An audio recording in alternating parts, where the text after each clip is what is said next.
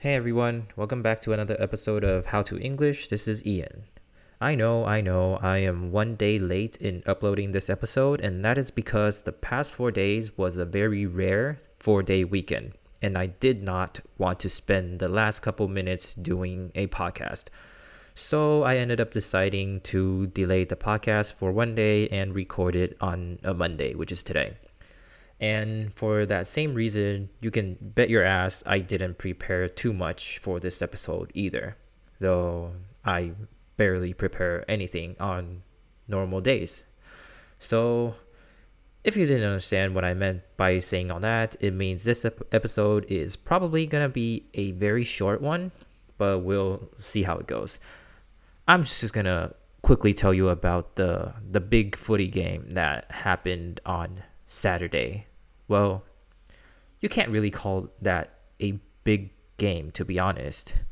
But yeah, so the AFL or Australian Football League was originally called the VFL, which meant the Victorian Football League instead of Australian. The sport was only played in uh, this state, Victoria State, in the beginning, but then a couple teams moved out to New South Wales and Queensland, so they changed the name from uh, VFL to AFL. But every year, the final game is always uh, played back here in Victoria. So, working in Victoria, we have a public holiday on whatever date the final is. Hope I didn't fuck anything up. I didn't do any research, so if I'm wrong about anything, oh well. With that in mind, the game on Saturday didn't really feel like a finals game. Why? Because let's just say it was a fucking blowout. In the first quarter, one team only scored one goal, while the other team had like 10. And you already know where this is going. Uh, that game was like watching fucking adult NBA players play against middle school basketball teams. I don't need to explain to you guys what that means, do I? It pretty much already speaks for itself. The the final score was like 130 to 50 or something like that. And you would think that because this is the finals game, it should be a little closer, right? Wrong. Bang. Right off the bat, first quarter 46 to like 6 points and it didn't slow down from there. Don't get me wrong, like I'm not trying to criticize the teams, although it may sound that way. I'm just really shocked at that happening in a finals game. There was barely any competition at all. I really hoped it would be a closer, more exciting game, but I mean, being who I am, you already know that I bet on the strong team winning, and I did win like 60 bucks off that game, but I would much rather it be an actual game. Oh well, what happened happened. It is what it is. So so yeah, and other than Saturday, I didn't really do anything uh, too special.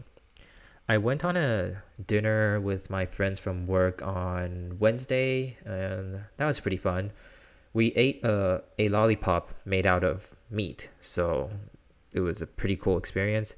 Thursday was just a chill at home day. Watched a couple of Netflix uh, shows and movies. Caught up with the new Lord of the Ring.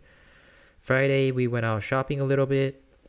My girlfriend wanted to make uh, creme brulees for the AFL watch party, so we went shopping for ingredients. And speaking of that, she had to be like high or drunk or smoking something that day because when we came back from our first shopping trip, she told me she forgot to buy something.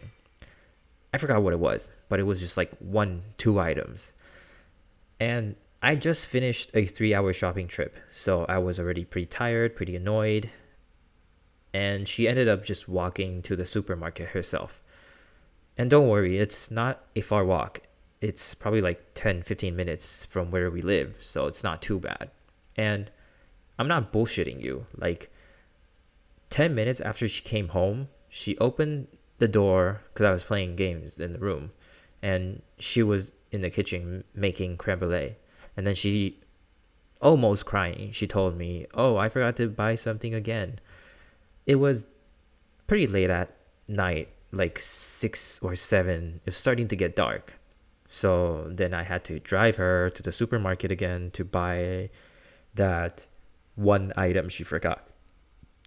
Three shopping trips for a fucking creme brulee. Can you imagine how annoyed I was? So that was basically how Friday went. And yeah, Sunday was just a, a day to relax before before working again on Monday, which is today. And that's about it. Hey, somehow I still ended up with uh, almost six minutes, or it's going to be six, six minutes of absolute bullshit. But hey, I'm not complaining. Anyways, it's already getting a little bit late. It's almost nine o'clock, and I'm gonna go and get ready for bed now. So remember, remember to leave a comment in the review section or use the links in detail section to take you to my Facebook fan page or Instagram page if you have any questions for me about anything. But if nothing, that's it for today. I have nothing else to say. I'll catch you guys on the next episode. And that's it. See ya.